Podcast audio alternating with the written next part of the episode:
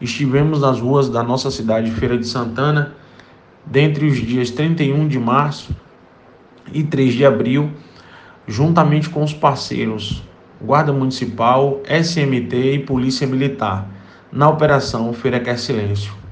Foram notificados 14 aparelhos sonoros com advertência, aparelhos esses que estavam dentro do permitido por lei, quais sejam 60 decibéis durante a noite e 70 decibéis durante o dia.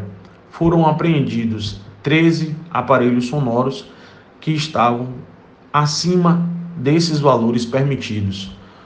Aparelhos esses, dois automotivos, os conhecidos paredões, som residencial e também som comercial. Os sons residenciais foram sete e os comerciais foram quatro aparelhos. Foram contemplados diversos bairros de Feira de Santana e também os distritos. Foi conduzido para a delegacia um cidadão que, além de descumprir uma ordem dada pela Polícia Militar, ainda houve o desacato à instituição. Então, nada restando para solucionar aquela situação, foi conduzido pela Polícia Militar até a delegacia, aonde foi lavrado um termo circunstanciado.